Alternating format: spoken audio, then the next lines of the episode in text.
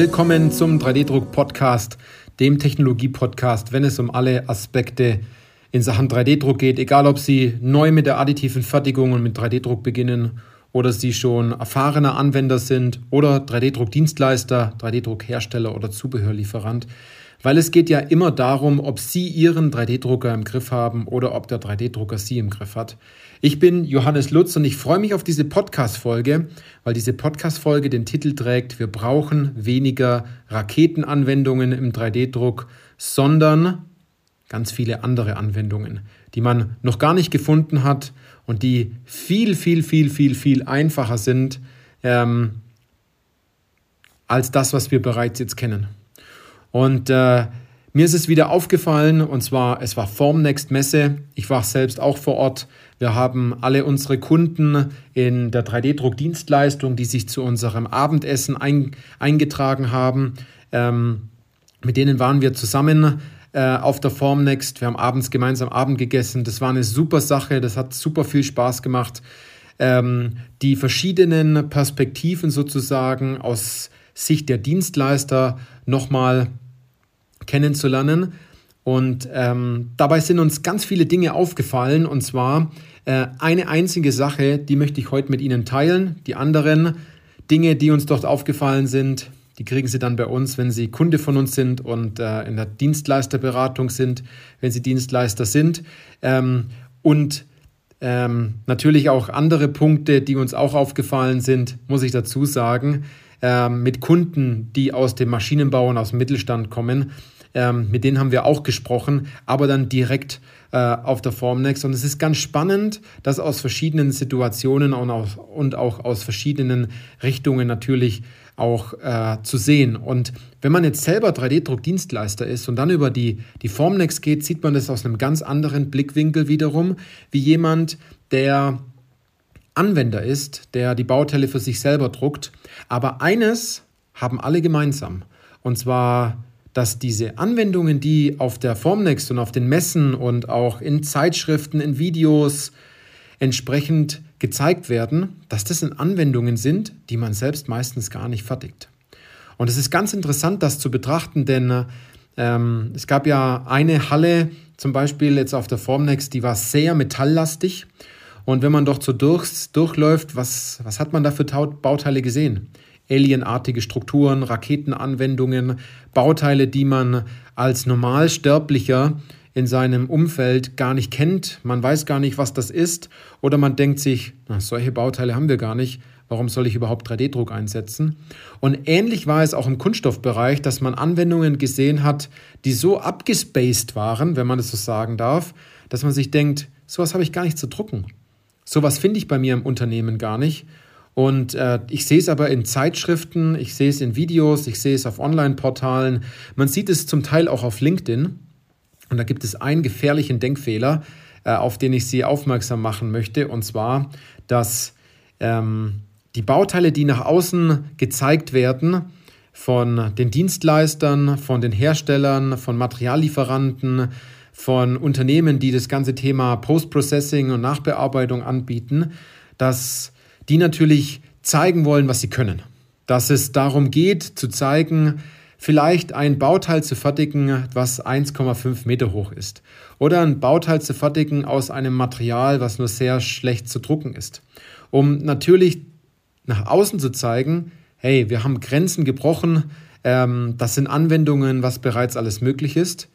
Aber wenn man das so zurückspiegelt, dann gibt es viele Unternehmen, die haben auf der Messe das erste Mal überhaupt ein 3D-gedrucktes Bauteil in der Hand.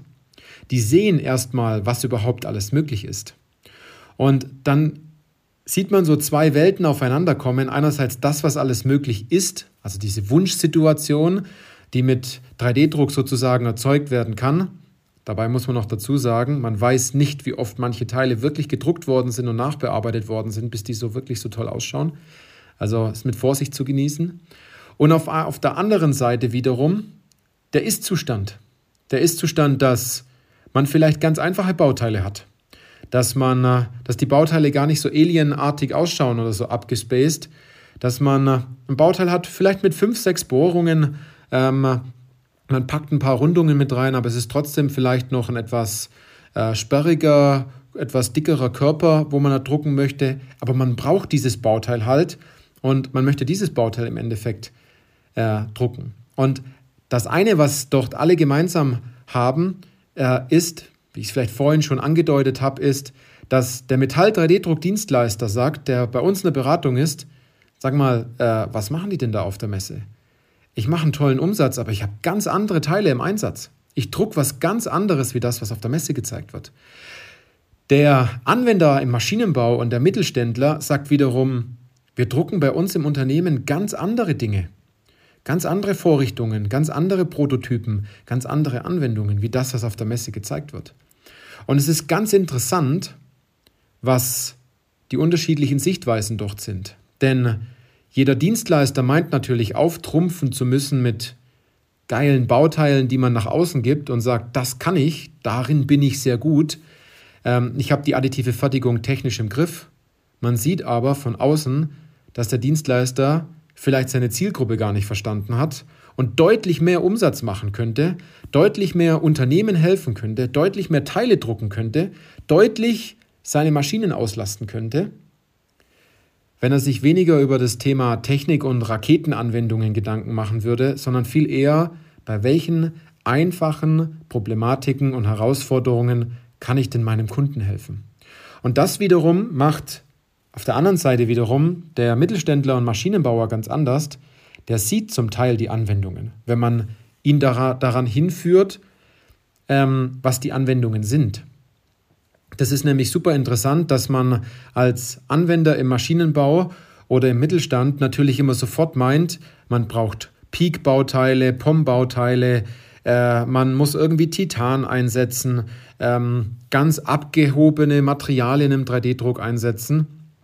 Dabei ist mit den Standardmaterialien eigentlich schon alles gelöst, wenn man seine Anwendung einfach mal kennen würde und sehen würde, dass das Problem, was man vielleicht noch gar nicht als Problem wahrgenommen hat, weil man die Probleme immer wieder toleriert, dass es lösbar ist und dass man hier eine ganz große Last von den Schultern herunternehmen kann, indem man ein bisschen freier ist in seiner Denkweise einerseits und indem man sich nicht von dieser Sicht der Branche hier in die Wunschsituation transportieren lässt mit dem Blick, sondern eher den Blick zurück auf die Ist-Situation legt. Und äh, wenn man den Blick auf die Ist-Situation legt und schaut, was kann ich denn heute mit 3D-Druck anders machen? Mit Anwendungen, die ich bereits habe, wird natürlich 3D-Druck ganz anders eingesetzt, wie wenn man an dem Punkt ist und sagt, ich habe da eine neue Anwendung, ich habe da vielleicht ein neues Bauteil oder ich möchte etwas erreichen, was sonst noch keiner erreicht hat dann blickt man natürlich in die Wunschsituation, in eine ganz andere Richtung. Also, was ich Ihnen mitgeben möchte, ist, es gibt Unternehmen, egal ob Dienstleister oder Anwender, ähm, die den Blick eher in die Vergangenheit haben und die tatsächlichen Probleme aktuell lösen und dort ausgelastete Maschinen haben und äh, Anwender, die sich freuen, diese Teile auch einzubauen. Und dann gibt es natürlich auch welche, die gucken in die Zukunft da gibt es vielleicht viel mehr Potenzial noch, weil der Kuchen einfach bezogen auf die, auf die Zukunft immer weiter wächst und immer größer wird. Aber man muss diese Projekte ja erstmal gewinnen. Man muss dieses Umdenken dort, erstmal hinbekommen. Man muss all diese unangenehmen Fragen natürlich entsprechend auch klären. Und dann weiß man schlussendlich auch nicht, wie endet die ganze Story. Also das heißt, legt man sich vielleicht heute eine Bombe ins Haus, die in acht bis zehn Monaten hochgeht, weil man versucht, etwas mit der additiven Fertigung zu machen, wo man vielleicht zu sehr den Marketingversprechungen ähm, der Hersteller und Dienstleister entsprechend nach außen ähm, vertraut hat, obwohl man vielleicht eher das Ganze noch ein bisschen nüchterner betrachten sollte, mal kleiner damit anfangen. Also was ich Ihnen damit sagen möchte ist, ähm, es gibt einerseits die Variante Raketenanwendungen und es ist nicht so, dass die Technologie dort keine Berechtigung hat. Ich finde es gigantisch, was hier mittlerweile alles möglich ist.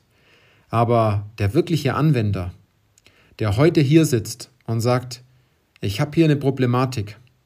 Ich habe hier vielleicht ein Taktproblem oder ein Lieferproblem. Ich habe ein Hitze- oder ein Kühlproblem oder ich habe zum Beispiel ein Fertigungs- oder ein Montageproblem.